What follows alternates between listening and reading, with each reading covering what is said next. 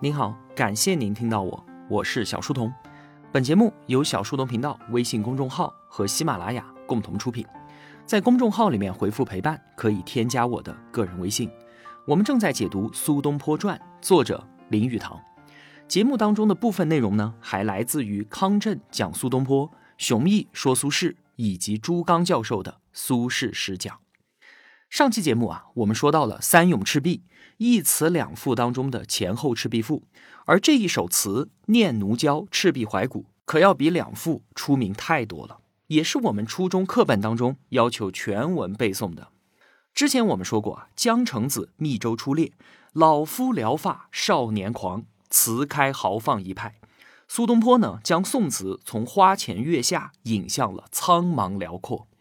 那么这一首《赤壁怀古》就是他的豪放词的标杆之作。至于那个娇滴滴的词牌名《念奴娇》，在苏轼的手上啊，已经和书写的内容没有任何的关系了。有一次呢，苏东坡问他的朋友。说我的词作和柳永相比如何呢？柳永是当时宋词的标杆，婉约词是词坛创作的主流。这位朋友说啊，这怎么能比呢？柳永的词需要一个年方二八的娇羞少女，拿着红檀木牙板，打着节拍清唱“杨柳岸，晓风残月”，而您的词作呢，必须要让关西大汉抱着铁琵琶伴奏，用大铁板打着拍子高喊。大江东去，东坡听完啊，拍着巴掌哈哈大笑。《赤壁怀古》这首最著名的豪放词，它是什么时候创作的？其实啊，我们是不得而知的。那为了方便整理，历代学者就直接把它和前后《赤壁赋》一同归在了一零八二年，并称为“三咏赤壁”。劈头第一句“大江东去，浪淘尽，千古风流人物”。这很像《赤壁赋》当中的水月禅变，用大江的亘古不变来反衬人生的转瞬即逝，而千古豪杰他们所留下的英名，却又和这长江一样的永恒。故垒西边，人道是三国周郎赤壁，在山崖的西面，就是传说当中的三国周瑜大战曹操的赤壁。苏东坡呢，他知道黄州赤壁不是当年的古战场。但管他呢，人道是直接就把责任推给了别人。传说中是，那就是了呗。眼前是惊心动魄的壮美，乱石穿空，惊涛拍岸，卷起千堆雪，不禁令人豪情感慨。江山如画，一时多少豪杰。这锦绣的河山孕育了多少的英雄豪杰，可最后呢，也被这无情的时光全部带走了。遥想公瑾当年，小乔出嫁了。雄姿英发，羽扇纶巾，谈笑间，樯橹灰飞烟灭。赤壁之战发生在公元二零八年，当时周瑜三十四岁，鲁肃三十七岁，诸葛亮二十八岁，孙权只有二十七岁，一代英才击败了五十四岁的曹操，一改天下大势。在这两句词当中啊，苏东坡那可是一再的信马由缰。首先，周瑜迎娶小乔。那可是十年之前的事情啊！当时周瑜只有二十四岁，担任建威中郎将，所以呢，吴中皆呼为周郎。赤壁大战的时候啊，周瑜已经三十四岁了，他们两个已经是十年的老夫老妻，孩子一堆，哪里是什么小乔出嫁？其次呢，羽扇纶巾，这明显就是诸葛亮的打扮嘛。周瑜他是全军统帅，肯定是身着军装。再有，赤壁大战关乎国运生死，相当之惨烈，绝不是谈笑间吃着火锅唱着歌就能击退曹操大军的。但是苏东坡他不管这些，在他的心目当中，英雄豪杰就当如此。少年英才，风流倜傥，新婚燕尔，举重若轻，谈笑间举手之劳，就令樯橹灰飞烟灭。这就是他眼中的历史啊。如画的江山，奔腾的江水，多情的美人，盖世的英雄，还有着千古的功业。那反观自己呢？自诩满腹才华，却没有办法建功立业。如今啊，半生蹉跎，困于黄州，只能徒发感慨呀。因此，故国神游，多情应笑我早生华发。一番神游之后，原来啊，是我自己太过多情了，才早早的生出了白发。人间如梦。一尊环垒江月，美丽的小乔，英雄的周瑜，而今安在哉？人生啊，一场大梦罢了。而我自己的人生又何尝不是一场梦呢？于是就把酒洒在了地上。他是要进小桥、进周瑜，还是进如梦的人生，又或是进这瞬息万变又亘古不变的长江呢？我们啊，不得而知。赤壁怀古，它是一声宏伟的叹息，一次穿越历史的遨游。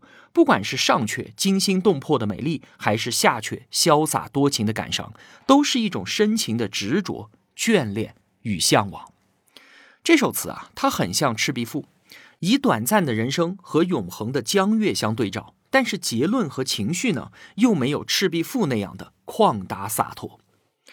大话中国艺术史的作者易公子。他将三咏赤壁总结为苏东坡的三重人生境界。第一重境界呢，就在赤壁怀古当中，他还没有完全从劫难的阴影当中解脱出来。大江东去，故国神游，自嘲多情，看着自己早生的白发，感叹虚度了光阴。罢了，人生如梦，自我宽慰。第二重境界呢，在前赤壁赋当中。苏东坡他不再感叹五生之须臾，现长江之无穷，而是体悟到何须强求不变呢？只要这江水无穷，天地长存，清风有声，明月有色，那就打开自己的身心，尽情的去享受，将无限的自然都用来充盈自己有限的生命。第三重境界在后赤壁赋。当一个人陷入逆境的时候啊，一开始会宽慰自己人生如梦，然后上一个台阶就是豁达超脱，告诉自己好好的去享受这个梦境。而更高的境界呢，就是看到了人生当中的风雨，看见了道士和仙鹤，也意识到这是一场梦。然后呢，超然于外，看到梦中行走的自己，也看到大梦醒来一切消弭的样子，明白这一切的风雨阴晴，仙鹤道士。都不过是虚相，悟到了所见之相皆为虚妄。所以说啊，岂为无鹤无道士，并无鱼，并无酒，并无客，也并无赤壁，只有一片光明空阔。如今呢，苏东坡已经和当年的曹操、周瑜一样的逝去了。但是苏东坡他那和光同尘、与宇宙同在的心量，帮我们打开了人生的尺度。在身处逆境的时候，有机会和他站在一块儿，见自己，见天地，见人生。随着三咏赤壁的流传啊，一个关于苏东坡的谣言也迅速的蔓延开来。有一段时间呢，他的右眼发炎肿痛的厉害。于是就闭门谢客，在家静养，大概一个多月的时间都没出门。大家就开始猜测啊，说苏东坡一定是重病缠身了。然后呢，就越传越离奇，说他早就病死了。退休大臣东坡的好友范镇听到这个消息啊，放声大哭，叫自己的儿子赶紧去黄州吊念。他的儿子还算冷静，先派了一个门客去黄州打探消息，才知道啊，虚惊一场。谣言呢，也传到了朝堂之上。有一天啊，宋神宗他正在吃饭，听说苏轼死了，连声哀叹：“人才难得啊！”然后饭都不吃了，碗筷一扔，闷闷不乐的回书房去了。有一次呢，神宗皇帝和大臣们谈论古今人才，他问说：“苏轼能和哪位古人相比呢？”大臣说：“他很像李白。”神宗讲啊：“李白纵有苏轼的才气，但却没有苏轼如此广博的学识啊。”由此可见，在皇帝的心中，苏轼一直都是有位置的。后来知道他还活着，神宗皇帝啊，对于他的牵挂和关注就日渐加深了。一方面呢，是新法已经推行了十六年，用人的思路从只用新党人转变为新旧党人兼用。而且苏轼尽管此前出言不逊，抨击朝政，但是经过了这几年的反省，重新启用，应该能和自己保持某种默契与协调。另一方面呢，苏轼他不像是旧党领袖司马光，启用他不会引发政坛的地震，还能给旧党释放出善意的信号。那基于以上种种考虑啊，一零八四年的元月，宋神宗亲笔手诏，让苏轼挪挪地方，安置在京城开封的远郊区汝州。虽然啊还是没有行政权力，但是召回到身边，这就相当于皇帝明确表示即将要启用他了。如果说啊，我们能够穿越回去的话，一定想劝住苏东坡，说你就留在有东坡、雪堂和赤壁的黄州吧，也无风雨也无晴的日子难道不好吗？就这样江海寄余生吧，不要再回到那个身不由己的政治漩涡当中去了。但是呢，苏东坡他还是有建一世之功的心愿的，最终选择北上，等待皇帝的诏命回朝为官。而经此一别啊，从今往后，他再也没能回到黄州了。苏东坡的小儿子也死在了北归的路上。他一共呢有四个儿子，大儿子苏迈就是乌台诗案送了条鱼进去，闹了个乌龙，把他爸吓得半死的那个，是第一任妻子王弗所生。王弗和苏东坡啊两个人情投意合，相伴十年。可惜呢，王弗年纪轻轻就撒手人寰，之后便有了十年生死两茫茫的悲怆。老二叫做苏代，老三叫做苏过，都是第二任妻子王润之所生。王弗死后没多久啊，父亲苏洵也就病逝了，守丧期满，东坡续弦。王润之是王弗的堂妹，温柔贤惠，对于苏迈啊，那也是视如己出。《后赤壁赋》里面说，东坡一行人回家找酒，说：“我有斗酒，藏之久矣，以待子不时之需。”的苏夫人就是王润之，足见呢她对于丈夫的体贴和了解。在乌台诗案当中，丈夫锒铛入狱，生死未卜，一把火烧掉了苏轼诗文手稿的也是他。最后一个小儿子苏盾是朝云生的。当年啊，东坡在杭州任通判的时候，夫人王润之就怜悯朝云的身世可怜，买下来作为侍女。八年之后呢，苏东坡纳为妾。朝云啊，聪明伶俐，能歌善舞，而且对于苏东坡不离不弃。晚年流放，始终相伴左右的都是朝云，所以呢，很多人都特别的喜欢他。在黄州，朝云为苏东坡生下了小儿子苏顿。遁就是隐藏、掩其锋芒的意思，就和老父亲苏洵给他起的苏轼异曲同工。我想啊，四十六岁的苏东坡当时一定能够深深的明白老父亲当年的良苦用心。苏顿满月的时候呢，东坡写下了一首喜儿诗：“人皆养子望聪明，我被聪明误一生。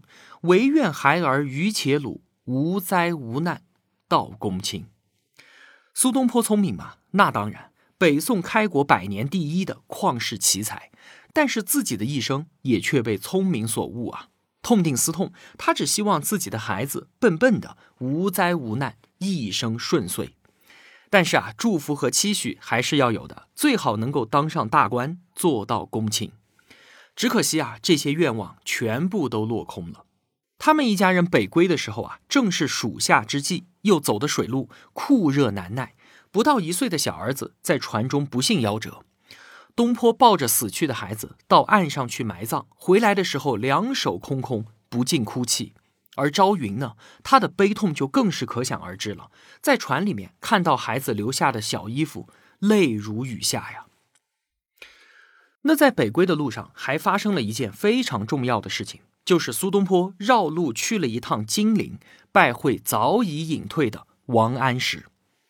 虽然曾经是变法的核心人物、新党领袖，如日中天，但是因为惨烈的政治斗争，先后被两次罢相，亲手提拔的亲信对他落井下石。期间呢，自己的儿子又不幸早逝，王安石啊是万念俱灰。对于他的评价，我们已经给出过了。为了国家社稷，冒天下之大不韪推行变法，是杰出的政治家和改革家。但是呢，由于种种复杂原因，变法最终失败，这是王安石的悲剧，更是整个大宋王朝的悲剧。那即将被重新启用的苏轼，这个时候跑去拜会王安石，还是有一定的政治诉求的。宋神宗才三十六岁啊，年富力强，王安石在皇帝心目当中那是分量极重的。依然拥有极大的政治影响力，保不齐会第三次出任宰相啊！虽然在诗文里面，东坡借滔滔江水比拟风流豪杰、千秋功业，借皎皎月光笑傲古今沉浮、往来是非，尽显超逸旷达。但是啊，他毕竟不是可以自由飞翔的仙鹤，不是可以肆意遨游的扁舟，而是一个生活在现实政治环境当中的具体的个人啊！他必须要为自己的政治前途认真的去考虑和谋划。一零八四年的六月，苏东坡和王安石这对昔日的政敌、文坛的好友，终于又见面了。东坡站在江边，看着王安石穿着便装，骑着小毛驴，慢悠悠的朝他走过来的时候，他感觉昔日那个位高权重、雷厉风行的大宰相已经消失不见了，取而代之的是一个神情没落的孤独老人，一时感慨万千。他赶忙迎上去，抱歉地说：“我今天穿着便衣野服就来拜见大丞相，真的是僭越了。”王安石看着自己同样的便服打扮，笑着说：“这些礼仪难道是为我们这些人所设置的吗？”抛开政治上的纷争不谈，王安石其实非常的欣赏苏东坡的才华。之前啊，东坡在黄州的时候，每当有朋友从黄州回到金陵，王安石都要问问，说子瞻最近有什么妙语啊？有天晚上，朋友给他带去了一份东坡新写文章的抄本，王安石大喜，都等不及书童把灯给点上，直接跑到屋外，借着微弱的月光就读了起来。一边读，他一边高兴地称赞说：“子瞻真是人中之龙啊！”后来，他也曾对自己的门客感慨地说道：“不知要再过几百年，才能再出苏轼这样一个人物啊！”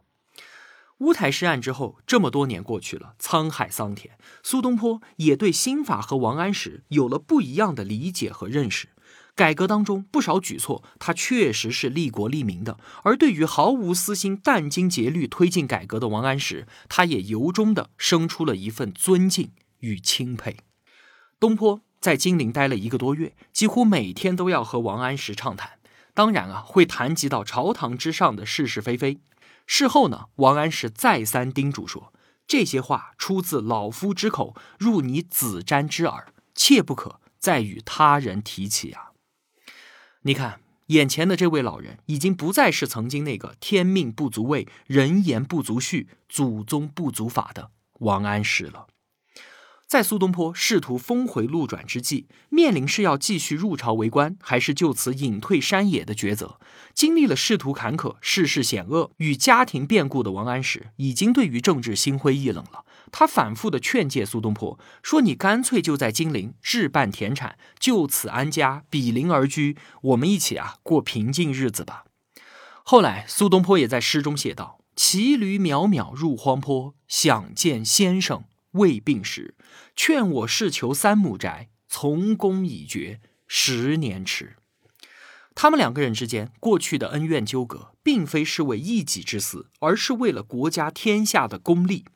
作为同时代的文学大家，他们不仅不存在私人恩怨，更是难得的知音啊！这一次的会面，那真是相逢一笑泯恩仇。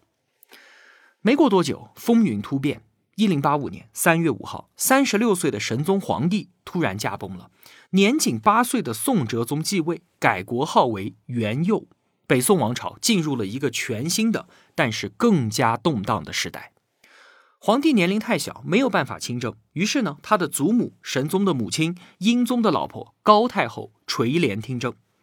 神宗变法的时候啊，高太后就强烈反对。如今呢，高太后母改子正，否定了神宗的变法路线，把当时已经六十六岁、隐退了十五年之久的司马光重新请出山，任命为宰相，主持国政。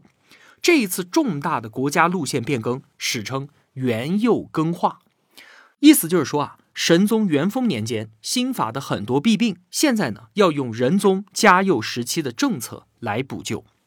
司马光一上台啊，把新党人尽数贬斥，旧党人被提拔任用，重新占据了朝政。苏东坡呢，也就在这样的政治形势之下青云直上。一零八五年，苏东坡四十八岁，三月五号，神宗驾崩，小皇帝继位，高太后摄政。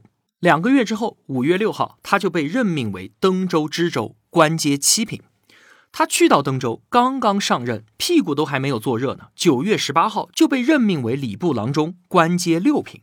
东坡又马不停蹄地赶回到京城，刚到京城，十二月十八号又被任命为起居舍人，随从皇帝左右。翻过年去，三月十四号，中书舍人，官阶四品。九月十二号，升为翰林学士，正三品，兼经研侍读，就是小皇帝的老师。你看。短短十七个月的时间，苏东坡就从一个偏远之地的犯官，一路青云直上到三品大员，成为了直接参与国事的核心元佑大臣，距离位极人臣出任宰相也只有一步之遥啊！火箭般的升迁速度，换作是任何一个人都会感到头晕目眩、忘乎所以的。但是在经历了少年成名、主政一方、乌台诗案、获罪贬谪，再加上黄州四年的深刻反省之后，这时的苏东坡已经足够的成熟了。对于他自己有清醒的认识，对于荣辱也能够冷静的看待，而对于元佑更化、对于新法，他都有自己的看法和行事原则。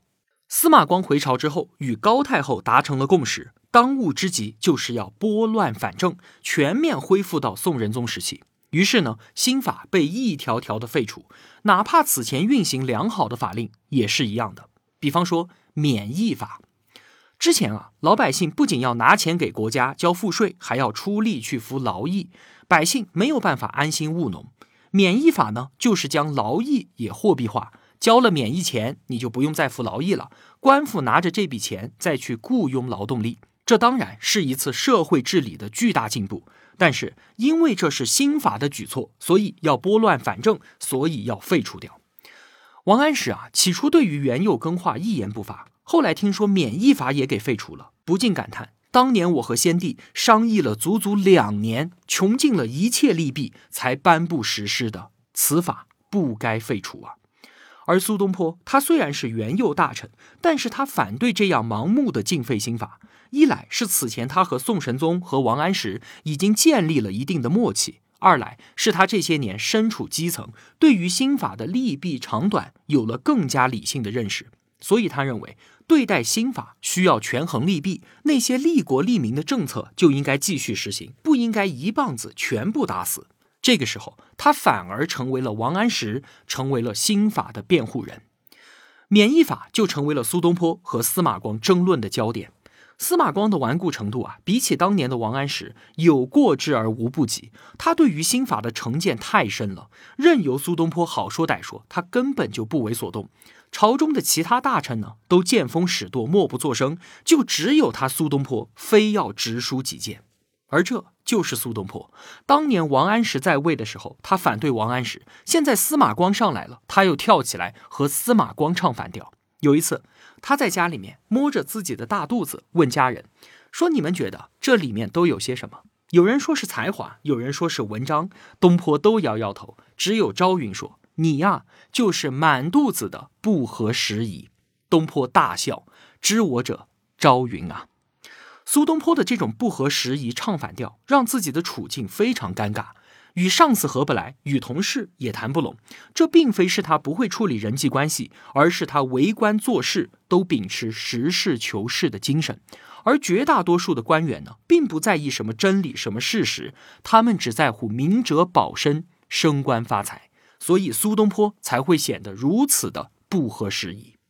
司马光这样一位忠厚长者，也在与苏东坡的一次次争执当中怒不可遏，甚至啊，直接想把他给撵出京城。就在两个人的矛盾愈演愈烈的时候啊，司马光积劳成疾，一病不起，上任才一年多就死在了任上。死前还哀叹道：“新法未除，我死不瞑目啊！”而司马光一生的政敌王安石，四个月前刚刚去世。司马光的离去不仅没有解除苏东坡的危机，反而让他的处境更加的严峻了。具体是怎么回事呢？元佑更化之后，著名的洛蜀党争又是怎么回事呢？为什么君子之间也会发生剧烈的争斗呢？我们下期节目啊，再接着聊。我的付费专辑《转述置身事内》已经上线了。想要读懂中国经济，必须要先读懂中国政府。读完这本书，你会深刻理解中国三十多年来经济变迁的背后逻辑，进而能够理解身边正在发生的事情。它能帮助我们寻觅到一些机会，争取啊改善一下自己的生活。通过音频下方的海报二维码可以优惠购买，用购买的微信账号登录喜马拉雅收听。感谢支持，我是小书童，我在小书童频道与您不见不散。